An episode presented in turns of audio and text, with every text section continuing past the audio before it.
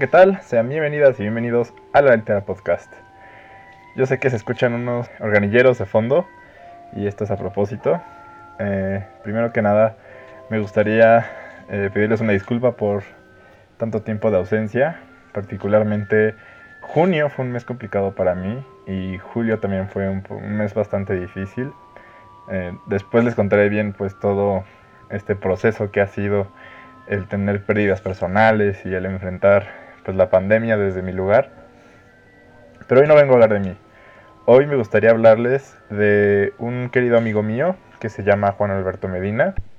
Juan Alberto Medina es un organillero de la Ciudad de México que hace unos días tuve la oportunidad de entrevistar vía telefónica. Durante esta entrevista él solicitaba ayuda para hacer una colecta para un medicamento que necesita su esposa. Afortunadamente, ya durante la publicación de este podcast, ya logró conseguir el dinero que necesitaba. Sin embargo, ahora busca ayuda debido a que él padece de una hernia y necesita también una cooperación, pues comprendemos que su situación de organillero no le da el dinero suficiente para poder atenderse médicamente. Es por eso que para la edición de este podcast me gustaría que no me escucharan a mí, sino que escucháramos a Juan Alberto, su historia y, por favor, con lo que sea, poder ayudarlo. Ah, primero que nada, te agradezco mucho por concederme eh, tu tiempo para esta entrevista. No, al contrario, yo estoy agradecido contigo por haberme ayudado con, con- para poder completar también para el medicamento de mi señora. No, no hay de No, qué, no. no hay de qué. Me gustaría primero que nos eh, contaras eh, un poco sobre ti, eh, dónde naciste, un Yo poco soy de aquí sobre de tu la vida. Ciudad de México. Ajá. ¿Ok? Sí, soy de aquí de la Ciudad de México, tengo 42 años, mi profesión es organillero. Este, pues yo tengo mi familia, tengo como todos padre y madre, bueno, ya mi padre ya falleció. Entonces, este, por mis destrampes y todo eso, pues llegué a vivir en la calle. Entonces hoy que hoy viví como dos años en la calle, entonces este en ese transcurso de ese tiempo pues anduve yo pidiendo dinero y este trataba yo de, pues, de buscar una salida y al contrario tratar de, en vez de encontrarla pues cada día pues me iba enviciando más. Entonces este llega mi esposa a mi vida y qué te crees que empiezo a mi, mi- bueno mi entorno y mi vida da un giro de 360 grados algo así muy chingón que ni yo mismo me lo esperaba. Yo pensé que tal vez yo iba a morir en la calle por, por las adicciones, ¿no? Porque me volví indigente, a sabiendo de que pues tenía un hogar antes y por no valorar mi hogar, pues todo se vino abajo, ¿no? Entonces, este, pues ahorita que estoy con mi esposa, pues estoy chido, ya no me drogo, vivo bien, bueno, pues entre comillas, ¿no? Vivo bien porque pues tengo salud, ¿no? Pero ella se me enferma, entonces, este, pues ahí empieza ya mi, pues no mi infierno, sino mi, yo digo que es una prueba de vida, ¿no? Entonces, este, comienzo a, cu- cuando ella se me enferma, pues no sabía ni qué hacer, ni, ni a quién pedirle ayuda, ni nada, entonces, pues empiezo a, pues a tratar de, de empezar a buscar viejas amistades, y esas viejas amistades me empiezan a apoyar, personas también que me conocían, que, que, que me conocían apenas de un día, esas personas a veces, este, esas personas me ayudaron más que las personas que a veces que conocía yo de años. Entonces empecé a conseguir dinero para sacar a mi esposa adelante, este, cu- cuando me regreso un poquito al tiempo, porque cuando yo vivía en la calle, pues eh, también conocía a, pues, a los organilleros, ¿no? Entonces ahí el señor con el que trabajo se llama Octavio, Octavio Chávez, el señor. Ese señor pues, fue el único que creyó en mí y me tuvo confianza porque él fue el que me abrió las puertas para entrar a trabajar de organillero. Entonces, él, él le digo, ¿sabes qué? Mi esposa se me enfermó, me dice, no, no te preocupes, de hecho hay que pagar la renta del aparato, sí, de eso no tengo ningún problema. Entonces, pues él siempre ha estado apoyándome también. Entonces, gracias a él encontré ese trabajo y, y gracias a mi esposa, pues también mi, vida cambió un poco, ¿no? Porque también cuentan, ellos también son importantes dentro de mi, dentro del cambio de mi vida, porque porque ellos fueron los fueron los, el motor principal para empezar a querer cambiar. Yo quería cambiar y al encontrar este apoyo, pues mi, mi vida cambia y son personas que pues los conoces de la noche a la mañana y nunca te imaginas de quién vas a recibir una gran ayuda.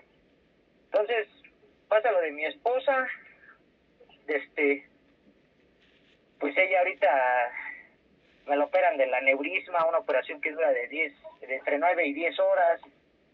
Cuando llegamos al hospital me mandan del homeopático al Instituto Nacional de Neurología, a urgencias, llego allá.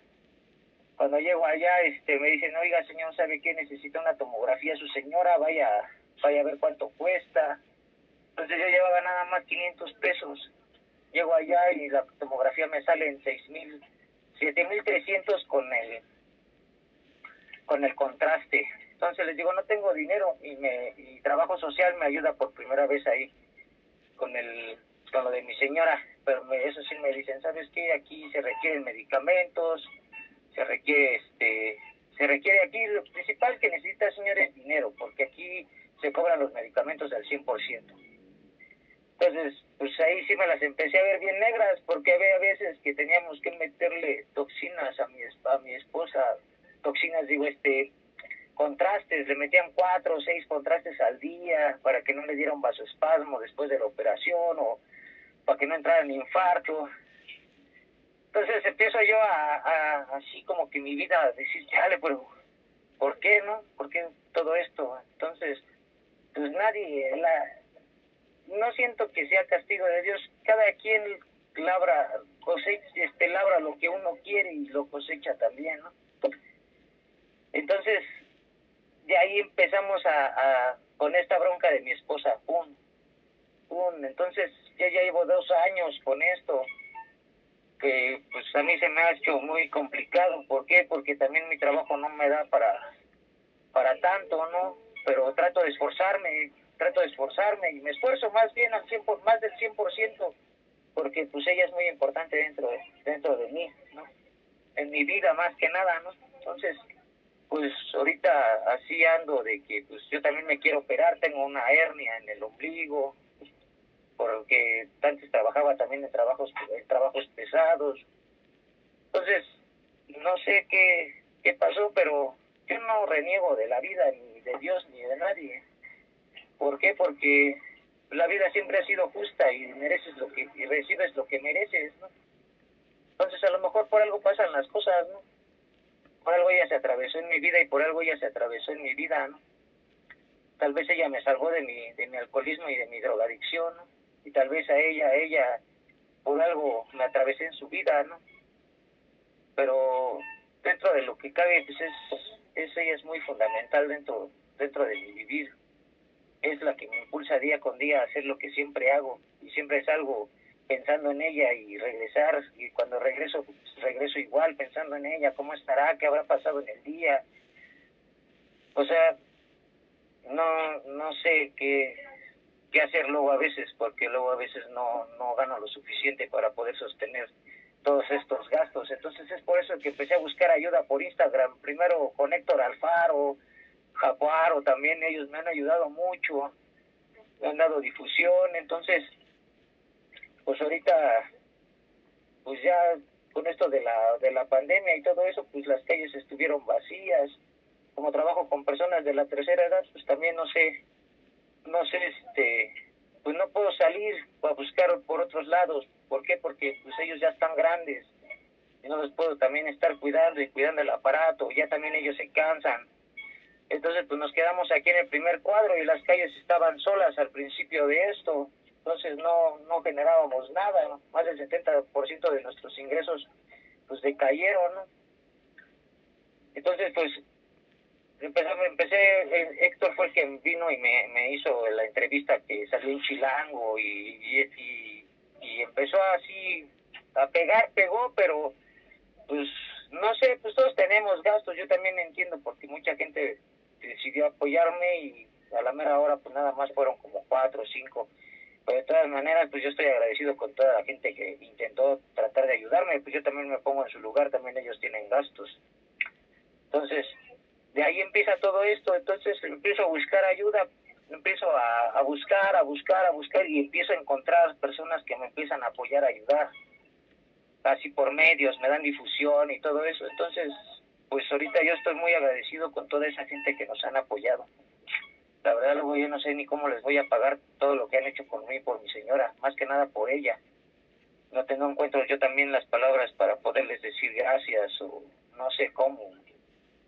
Porque a mí sí todo eso me llena de alegría y, me hace ver que, que, que al menos este hay alguien en el camino que te ayuda y eso pues a mí me llena de alegría, ¿no? Porque hoy en día casi es muy difícil que ya la gente ayude y yo estoy muy a gusto porque todavía creo que todavía todavía veo que hay personas que realmente son de buen corazón y ayudan a los demás. Yo pensaba que nunca iba a encontrar ayuda y yo sí no sé, pero no sé cómo agradecer todo todo el apoyo que he recibido de toda la gente. Entonces, pues, no tengo más que decir, más que solamente gracias ¿no? a toda esa gente. No tengo nada que darles a cambio, ¿no? pero pues, al menos ojalá y el día, les alegre el día, un día que vengan por acá con, mi, con, con mi trabajo, ¿no? Eh, pues bueno, decirte que tu historia es bastante conmovedora. muy complicada. muy complicada, sí. Y pero a pesar de ello, siento que lo tomas pues con mucha madurez y, y pues agarras al toro por los cuernos, como dicen. Entonces, eh, pues eso es, pues dice mucho más, ¿no? O sea, habla muy bien de ti, de, de que no te dejas vencer ni, ni te dejas caer tan fácil y sobre todo ante una situación pues tan complicada. Mm, ¿Me podrías compartir eh, cuál es el nombre del medicamento que necesita tu esposa? Sí, es una toxina botulímica, se llama Disport, de 300 unidades este manejo de, de, de manejo de especialidad. Ok. Y cuéntanos eh, cómo podemos hacer para, para poder ayudarte a, a quienes Pues- están escuchando o, o leyendo.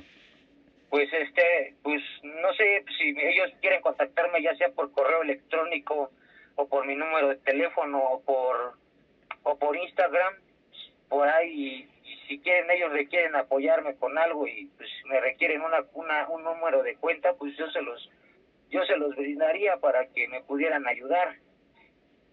Yo mm, vuelvo a repetir, no no tengo palabras para agradecer todo esto que hace la gente por mí en especial también ustedes, todos los medios que me han ayudado. No, no sé, estoy, no sé, ahí sí estoy pasmado porque, pues, no tengo palabras para agradecerles, en verdad, todo el apoyo que me han dado desde que me conocieron.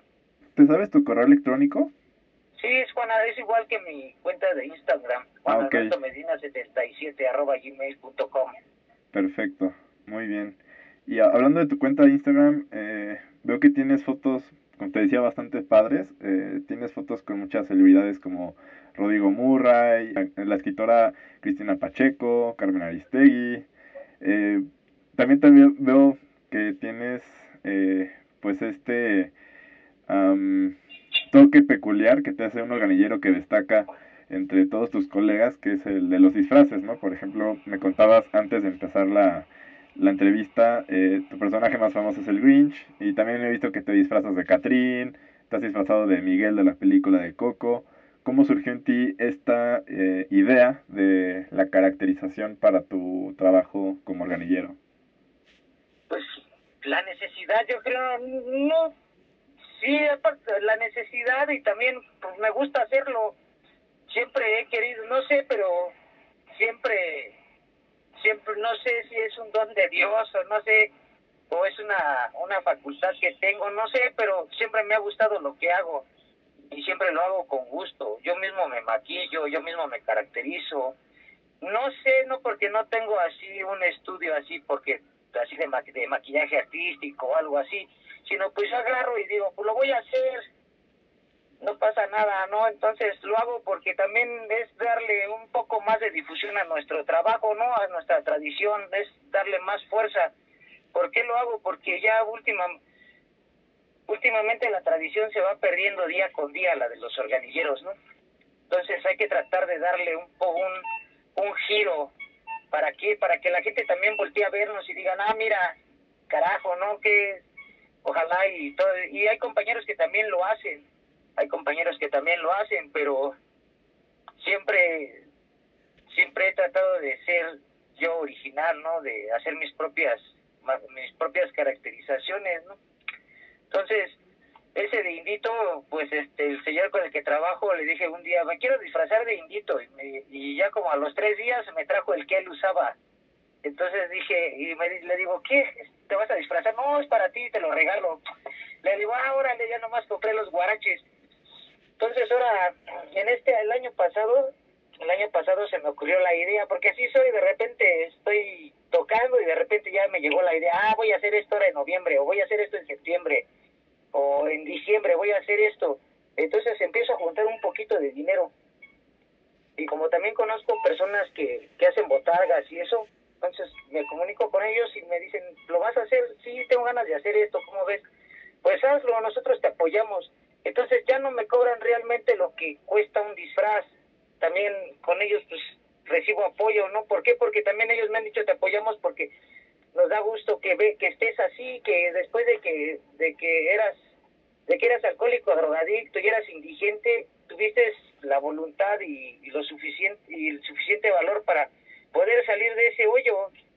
Entonces, por eso es de que también me ayudan. Entonces, pues es, es no sé, a mí me gusta hacer lo que hago, amo mi trabajo. Desde que yo soy organillero, estoy enamorado de mi trabajo, me encanta hacer lo que hago y lo hago para que la gente se vaya también a gusto, pues que te den una moneda y, y, se vayan satisfechos, o que te tomen la foto y se vayan satisfechos, ¿no?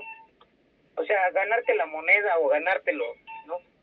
Eso es, eso es lo que a mí siempre me ha gustado, ¿no? Y ver también, también lo hago porque los niños, los niños siempre son, los niños pues que te regalen una sonrisa o te digan adiós o mira mamá ahí está Coco, mira mamá ahí está una calavera, hoy mira mamá ahí está el Grinch. Eso también es bonito, ¿no? Entonces, yo lo hago porque me gusta, no tanto por lo que me dan o por lo que gano, sino porque realmente me gusta hacer lo que hago. Por eso es que lo hago, porque me gusta. Me fascina, no sé, ya llega diciembre y me vuelvo loco, digo, el mi Grinch y, pues me gusta sí, me, encanta, es el personaje que más me gusta hacer, es el que más, es el que cada año, día, año con año lo saco, igual mi, mi indito, mi caporal y mis calaveras, en caporal tengo mi calavera que hice este año, pues le pusimos este, Juan, este, ay, ¿cómo se llama este canijo? Este, le pusimos Macario, le pusimos Macario porque salí de, de indito y, de, y con mis guaraches y salí de Calavera, entonces le pusimos Macario, sacamos un, saqué un caporal, entonces, pues no sé, a mí se me ocurre una idea y lo hago.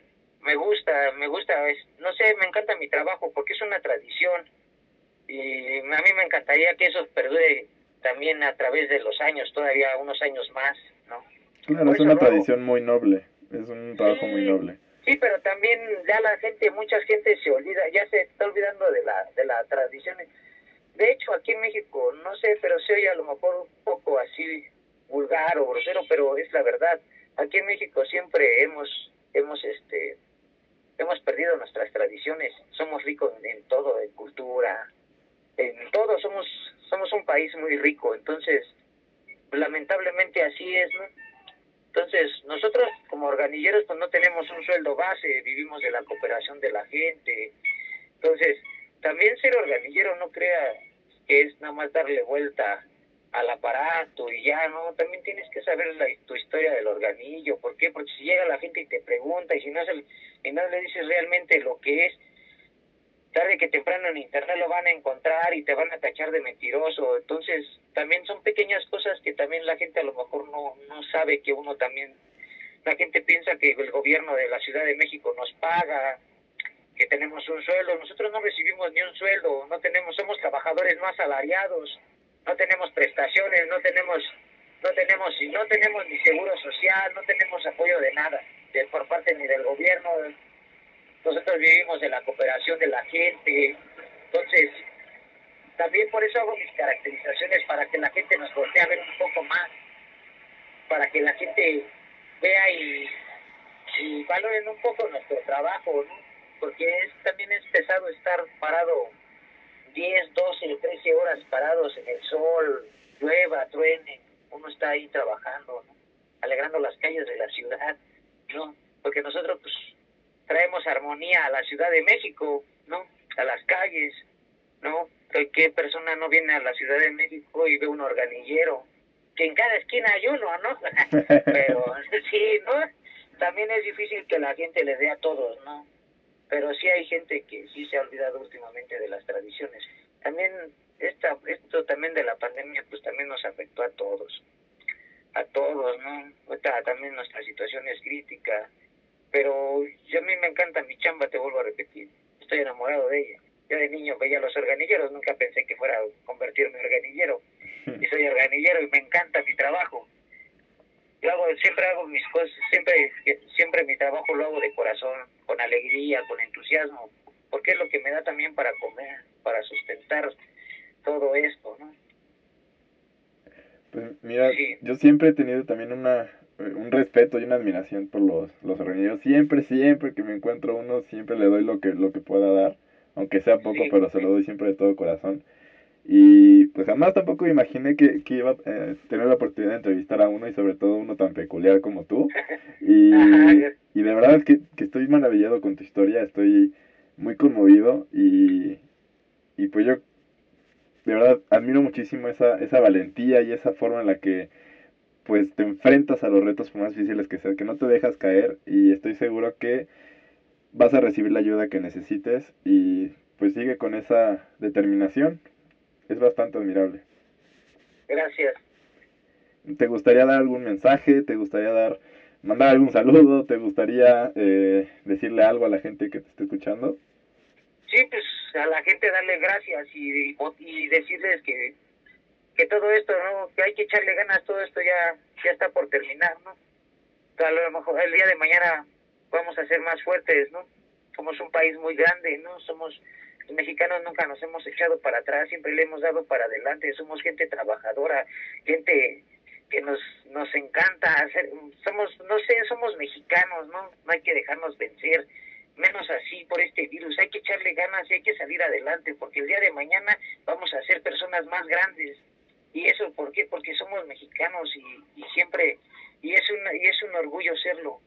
No se olviden de eso porque nosotros somos una somos una raza que de verdad tenemos cultura tenemos una cultura muy hermosa no nunca hay que echarnos para atrás hay que siempre aferrarnos y darle el, día el, todo día con día no nunca hay que rendirnos ante nadie nunca hay que dejarnos doblar por nada nunca hay que doblar las manos hay que ser hay que ser buen mexicano, ¿no? Y hay que echarle ganas, ¿no? Toda tarde que temprano tenemos que salir de esto y vamos a salir bien. En esta vida todo se pierde, hay veces que es como toda guerra, si no hay si no hay sangre no hay victoria. Yo también sé que a lo mejor hay personas hay personas que han perdido familiares por este virus, ¿no? Pero también hay que salir adelante, ¿no? Hay que echarle, hay que echarle, ¿no? Y poner el nombre de México muy en alto, ¿no?